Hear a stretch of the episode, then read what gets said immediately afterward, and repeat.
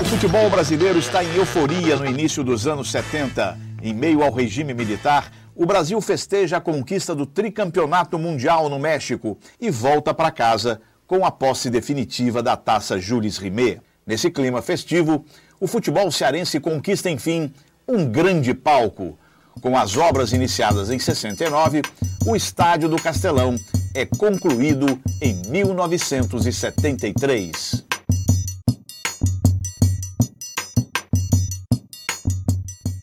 Sinônimo de alegria, por vezes de tristeza, mas sempre de muita emoção. Dependendo do ponto de vista, a Arena Castelão, como hoje é chamada, pode enquadrar facilmente qualquer um desses três sentimentos. O estádio, inaugurado em 1973, nos remete a um livro, repleto de histórias e fatos marcantes do futebol cearense. Adversário puxou outra livre, está sem marcação, ajeitou, detonou, soltou por Romulo na boca do gol, Jair, segurou de cabeça, bola, entra, é gol!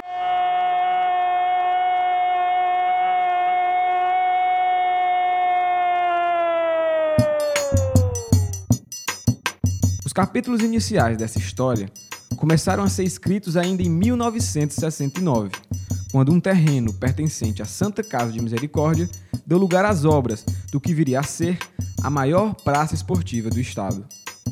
Em 22 de dezembro daquele ano, quase na véspera de Natal, os primeiros alicerces são cavados e dali em diante seria questão de tempo até que o gigante da Boa Vista estivesse totalmente de pé. O nome escolhido para o estádio homenageou um dos grandes idealizadores do projeto, o governador Plácido Aderaldo Castelo. Quase como uma gaiatice cearense, o gigante logo se tornaria popular pelo seu apelido, Castelão. Como em todos os estados, o, os estados sempre levam o nome de uma autoridade, de um homenageado, aqui também foi o nome do governador, quer dizer, Plácido Aderaldo Castelo. Aí a imprensa começou a chamar de Castelão e ficou no inconsciente coletivo. O depoimento que você acabou de ouvir é do ex-presidente da PCDEC, Edilson Alves. Essa e algumas outras falas que você vai ouvir ao longo desse episódio foram retiradas do documentário Arena Castelão, produzido pela TV O Povo. Em 1971, o primeiro lance de arquibancada é construído e o estádio começa a ganhar forma.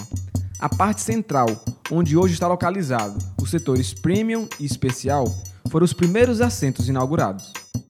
No ano seguinte, já em 1972, o coração do gigante passa a bater, com o crescimento dos primeiros tufos de grama. O tapete verde deu vida ao estádio e em dezembro a bola passou a rolar, mas de forma tímida, nada de jogos ou campeonatos, apenas treinos e trabalhos de reconhecimento do local. A partir de então, iniciava-se a contagem regressiva para a tão aguardada inauguração do Plácido Aderaldo Castelo, o nosso castelão. Pela primeira vez na história, o Clássico Rei teria um público tão grande. Cerca de 65 mil pessoas seguiram rumo ao Estádio Castelão, que em 11 de novembro de 1973 estava sendo inaugurado. A partida inicial entre Ceará e Fortaleza parou a capital cearense.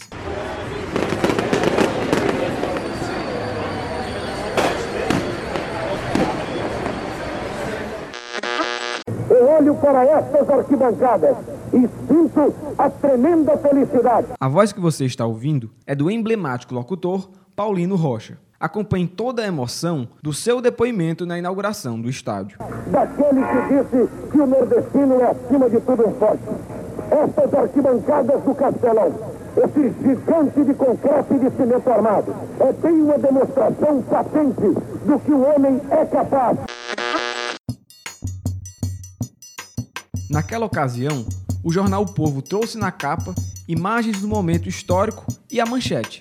Abre aspas, só faltaram os gols na festa do Castelão. Fecha aspas. A solenidade de abertura contou com a presença do governador César Caos, o ex-governador Plácido Aderaldo Castelo, do presidente da CBD Silvio Pacheco, além do craque Leônidas da Silva. Todos estavam ali reunidos para acompanhar a primeira partida entre Ceará e Fortaleza no estádio. Em meio aos arquivos da TV O Povo, eu consegui encontrar alguns relatos de personagens que fizeram parte daquele jogo histórico. O ex-goleiro Lulinha participou da disputa e defendeu muitas tentativas de gol do vovô. Houve uma dúvida muito grande quem foi o melhor em campo, se foi o Lulinha ou o Hélio Show. Então, um votou, um, alguns votaram no Lulinha, outros no Hélio. Então, para não haver assim, quem foi o melhor, vamos dividir o prêmio, vamos dar para os dois, porque os dois realmente foi quem fez o espetáculo. 0 a 0 mas um jogo muito bom. Na mesma partida, Dimas Filgueira jogando pelo Ceará.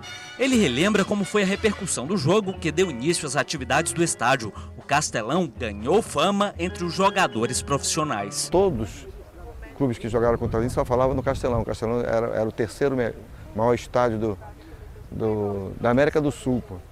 Então nós nos enchemos de orgulho por ter um, um gramado, um campo né, com essa condição de ser o terceiro melhor do, da América do Sul.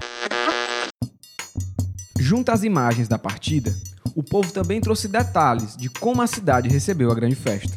Acompanhe um trecho da matéria de capa da edição de 12 de novembro de 1973. Desde as primeiras horas da manhã começaram os deslocamentos de público para o estádio.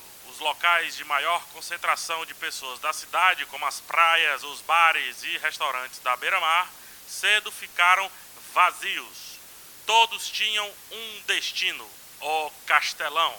Automóveis, quase todos conduzindo bandeiras de Ceará e Fortaleza, enchiam as ruas.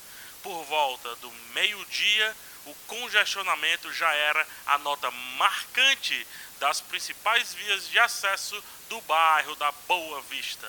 De frente ao Castelão, um tanto atarantada, sem saber exatamente onde se dirigir, a multidão fervilhava ansiosa. Formavam-se filas intermináveis e uma poeira fina, mas suportável, cobria toda a área. A multidão que lotou as arquibancadas iria embora de certa forma frustrada. Tudo porque, como adiantou a capa do povo, as equipes não conseguiram balançar as redes. O resultado deixou o grito de gol das torcidas entalado na garganta. Havia toda a, a, a expectativa de quem faria o primeiro gol do estádio Castelão. O resultado da partida acabou sendo um sonolento 0 a 0.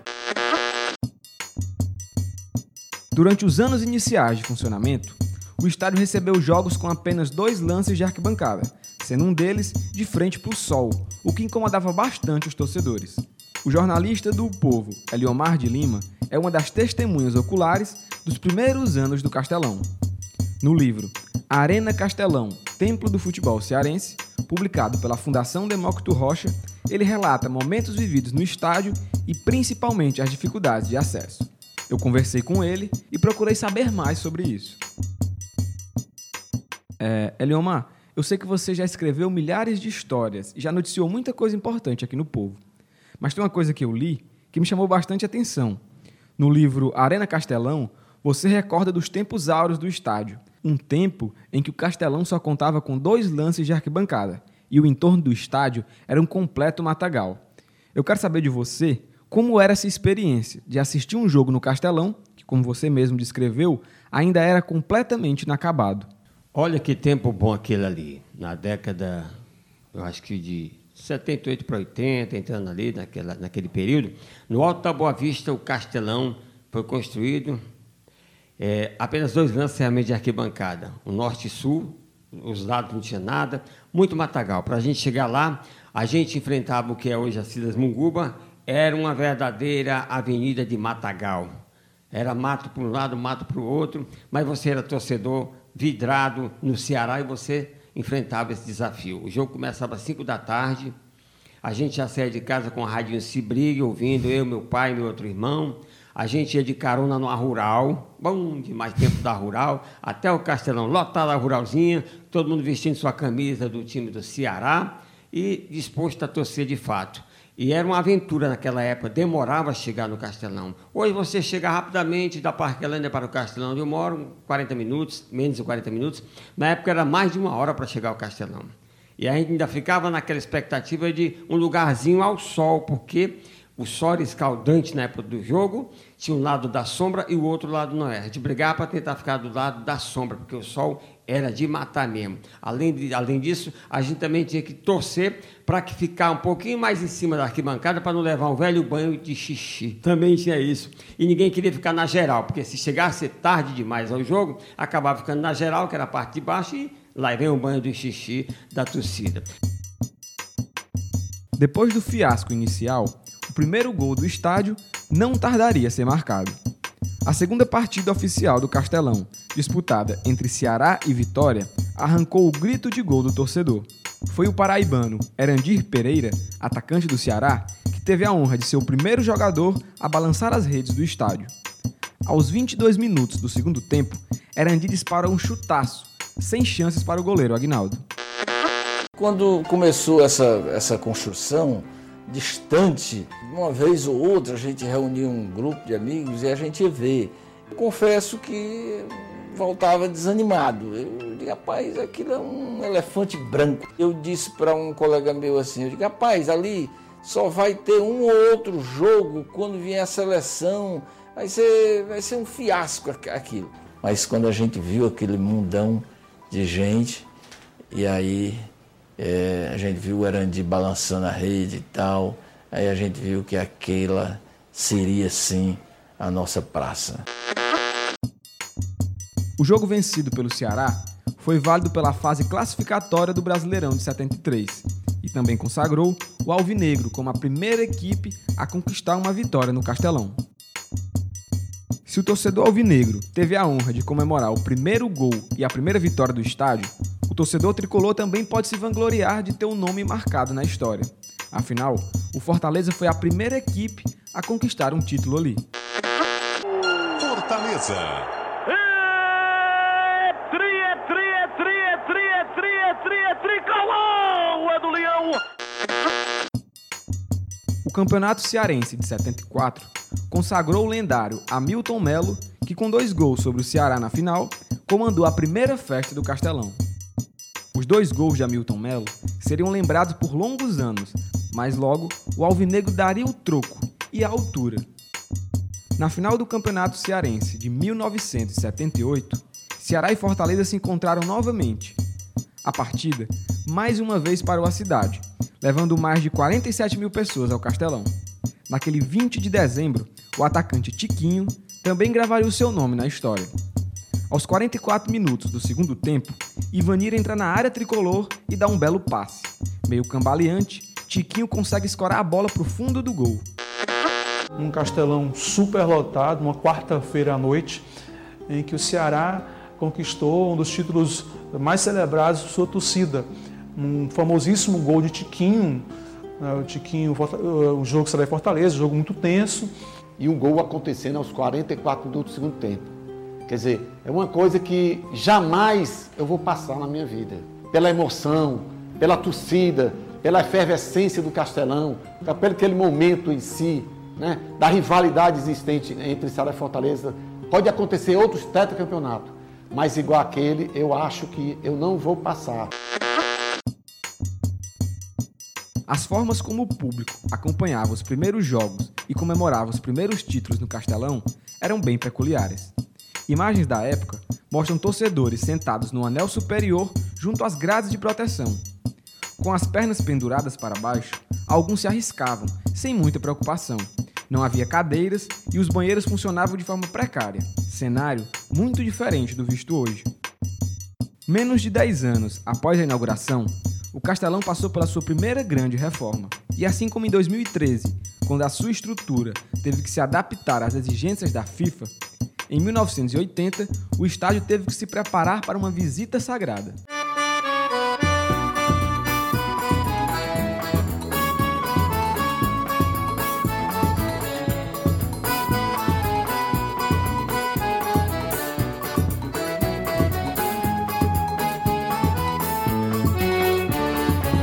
Em 9 de julho de 1980, Fortaleza recebia a visita do Papa João Paulo II. Às 10h30 da manhã daquele dia, o Papa Móvel deixava o aeroporto Pinto Martins com destino ao Castelão. E para receber uma visita tão ilustre, o estádio havia se preparado à altura. De longe vieste pra estar no Nordeste, no meu Ceará. Para falar sobre esse episódio tão importante para a história do Castelão, eu conversei com o jornalista Cláudio Ribeiro. O Cláudio tinha nove anos na época e recorda bem a atmosfera que a cidade viveu com a visita do Papa. É, tem a cidade, assim, eu lembro, eu era uma criança, é, eu lembro bem, eu era uma criança de 9, 10 anos de idade, é, havia uma comoção na cidade, era um, um papa, um líder da igreja católica, de um país católico, é, que visitava o Nordeste, o estado do Ceará, visitava Fortaleza. E estava a poucas ruas de onde eu morava.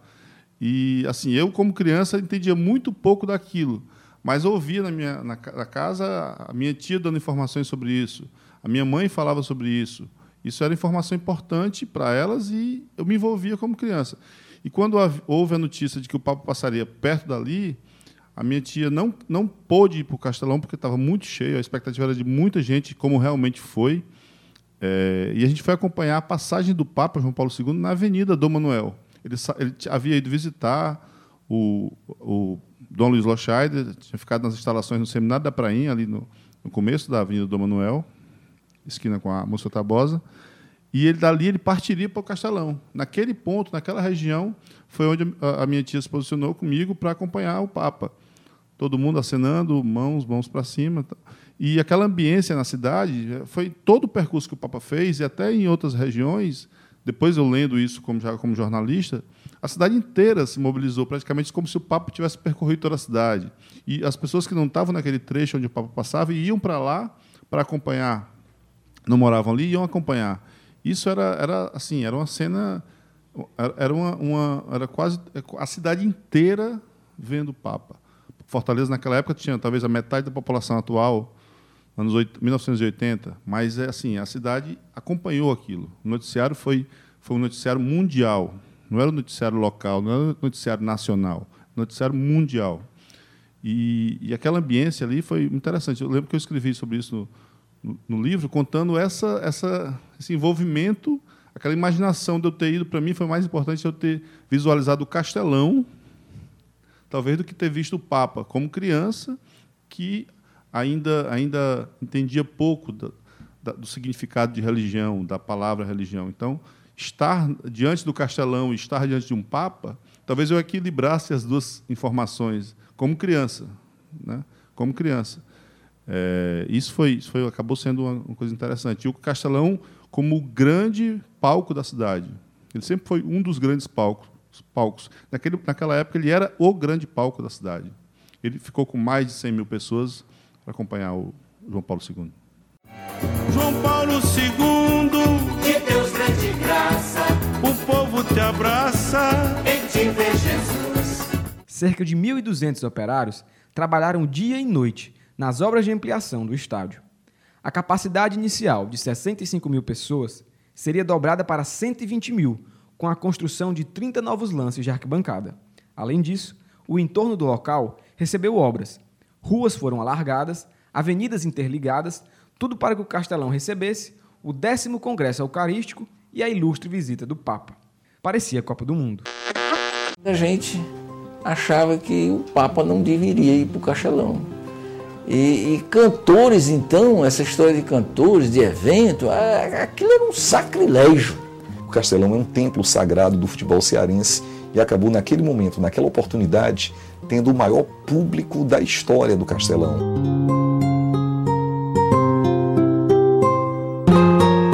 Quando o Papa veio, que a gente viu que não teria outro local para receber o Papa, quando a gente viu ele com Luiz Gonzaga lá, tocando um hino do Nordeste brasileiro, Asa Branca na sanfona, uma mistura de fé, de devoção, de paixão. Aí a gente viu que o Castelão seria sim é, um centro de evento que nós não tínhamos, queria servir para muita coisa.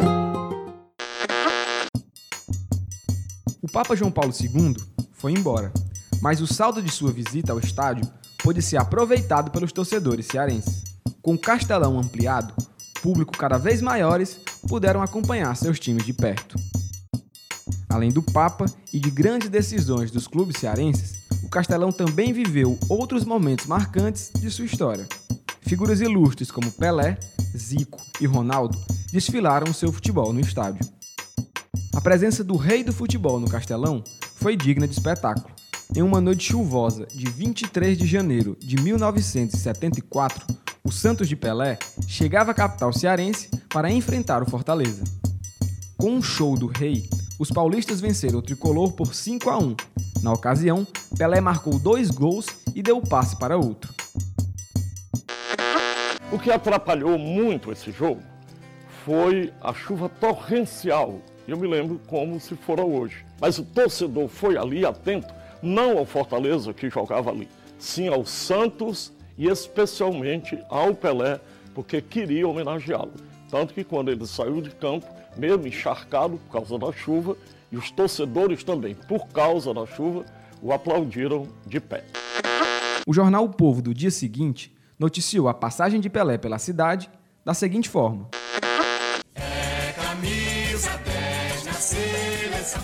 que se denomina como show de bola aconteceu ontem no Castelão, quando o Santos, com a genialidade de Pelé, esmagou o Fortaleza pela contagem de 5 tentos a 1.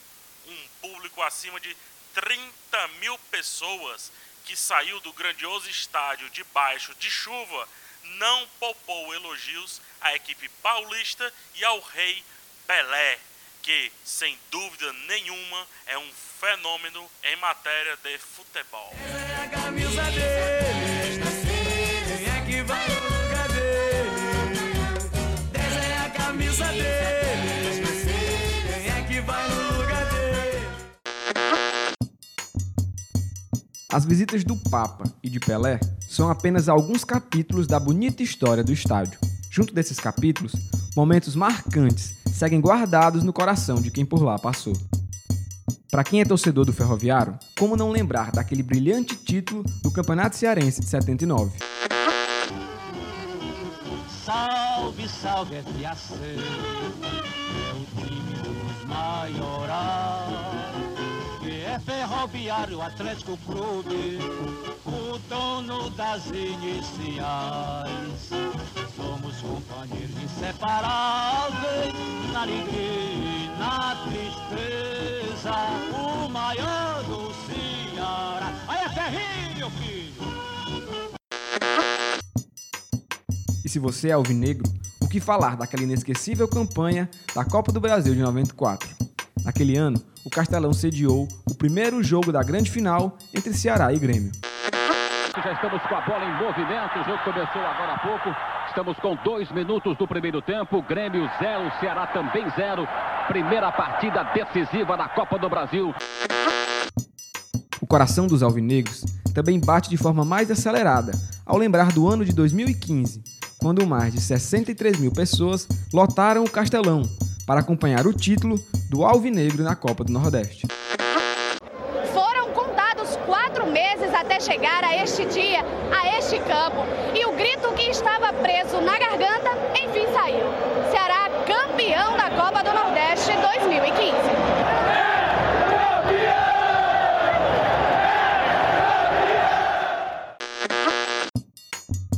Tricolores também tiveram seus momentos de dor e glória no gigante da Boa Vista. As sucessivas eliminações na Série C são momentos que os torcedores do Leão não fazem a mínima questão de lembrar.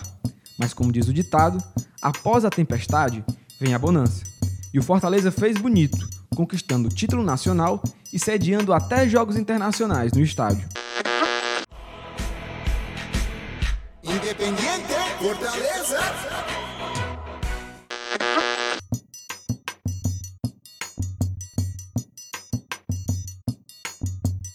Depois de muito sediar jogos e ser o palco de festa das torcidas cearenses, chegava a hora do Castelão ganhar o mundo.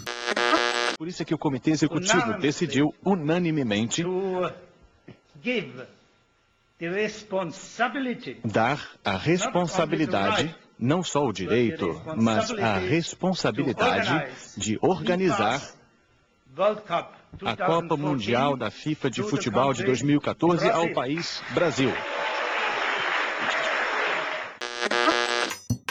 Com a escolha do Brasil para a sede da Copa de 2014, uma grata surpresa seria reservada aos torcedores cearenses. Belo Horizonte, Brasília, Cuiabá, Curitiba, Fortaleza.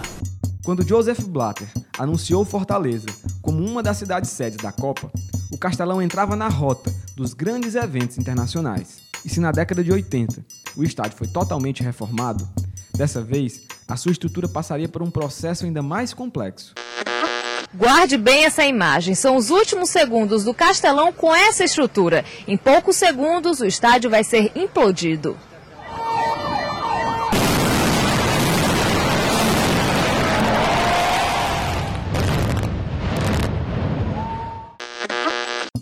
Parte da estrutura do estádio foi demolida. O primeiro lance de arquibancada, construído lá nos anos 70, veio ao chão.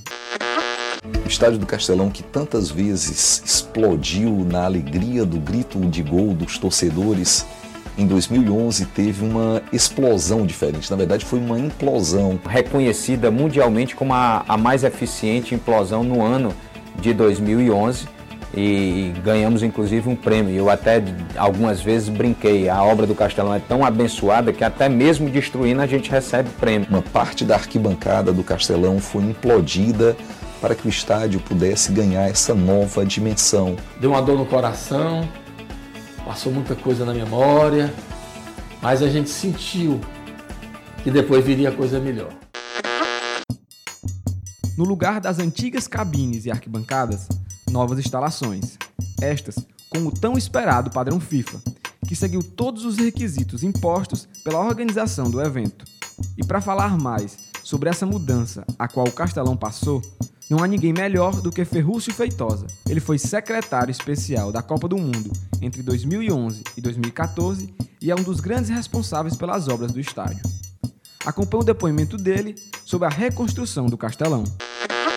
Aumentamos em seis vezes o número de acessos na Arena Castelão. Nós temos 18 acessos, amplos acessos, porque temos uma praça que abraça todo o estádio. Passamos a ter 4 mil vagas de estacionamento no Castelão, entre vagas cobertas e descobertas. Outro grande diferencial foi o campo de jogo que nós rebaixamos em 4 metros, exatamente para ter 100% de visibilidade em qualquer setor do estádio. E nós temos 2,6% da capacidade da Arena Castelão para pessoas com deficiência e 52 camarotes. Nós temos 48 lanchonetes, nós temos também dois restaurantes, um museu, né, que é o espaço cultural, sala de imprensa para conferência, para as coletivas, temos a zona mista, temos quatro vestiários maravilhosos. Portanto, a gente tem oferecido o que há de melhor, de conforto, de segurança, para que todos que ali chegarem possam se sentir da melhor forma possível. Das arquibancadas de cimento frio para as cadeiras, as antigas escadas do lado de fora deram lugar a rampas bem posicionadas. O velho fosso ao redor do gramado foi fechado, fazendo com que o torcedor ficasse mais próximo do campo, ao ponto de perceber as expressões dos atletas em jogo. Enquanto a maioria dos estádios ainda eram preparados para o Mundial de 2014, o Castelão largava na frente, tornando-se em 2012 o primeiro estádio inaugurado para a Copa do Mundo. Arena Castelão hoje o estádio mais bonito do Brasil na Copa. O primeiro a ser inaugurado, tanto que a FIFA e a CBF reconheceram isso e aqui honrou o Castelão com tantos jogos na Copa das Confederações e na Copa do Mundo também. E o primeiro grande teste para o Mundial seria a Copa das Confederações de 2013. Naquele ano, o estádio recebeu a seleção brasileira em 19 de junho. O jogo entre Brasil e México apresentou ao mundo a agora Arena Castelão. A minha história com o Castelão é marcada por risos e lágrimas dentro do estádio. Um dos momentos mais emocionantes que eu vivi já na Arena Castelão, já palco de Mundial, foi em 2013, durante a Copa das Confederações. Participar da arquibancada da torcida fortalezense cantando o hino nacional, a capela, emocionando a seleção brasileira sob as vistas do resto do mundo, foi um momento muito marcante na minha vida.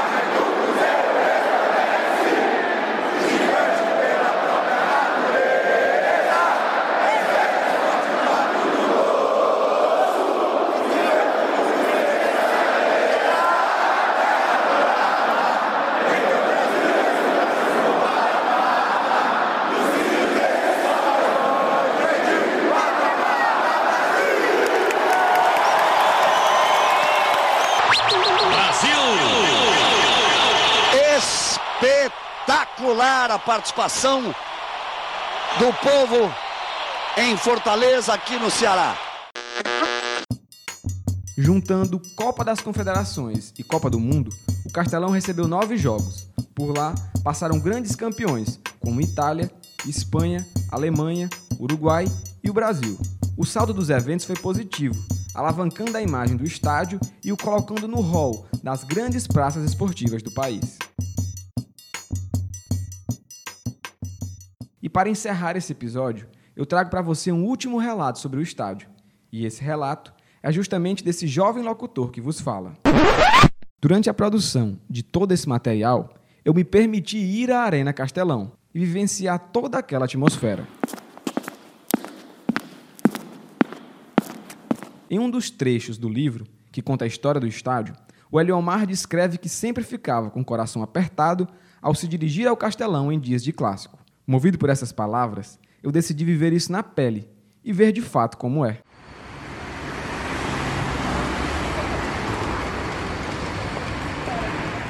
Seis da noite em ponto vai começar o jogo. O primeiro clássico rei de 2020. Apito o árbitro tá rolando a bola na Arena Castelão. Enquanto o Renilson anunciava o início de mais um clássico rei, este válido pela segunda rodada da Copa do Nordeste de 2020, eu passava pela Avenida Juscelino Kubitschek, a cerca de 2 km do Estádio Castelão. Obviamente que pelo horário eu não estava indo para o jogo. A minha curiosidade mesmo era saber como funcionavam as vias de acesso do estádio em dias de grandes jogos. Eu passei rapidamente pelo entorno do estádio e o que eu vi lá fora foi um completo vazio. Ambulantes repondo seus estoques de cerveja, viaturas policiais a postos e preparadas para interferir em qualquer foco de confusão. O trânsito fluía tranquilamente e o movimento dos carros era mínimo, por certo temendo a violência. Contrastando com esse cenário, lá de dentro vi um som meio abafado de gente torcendo.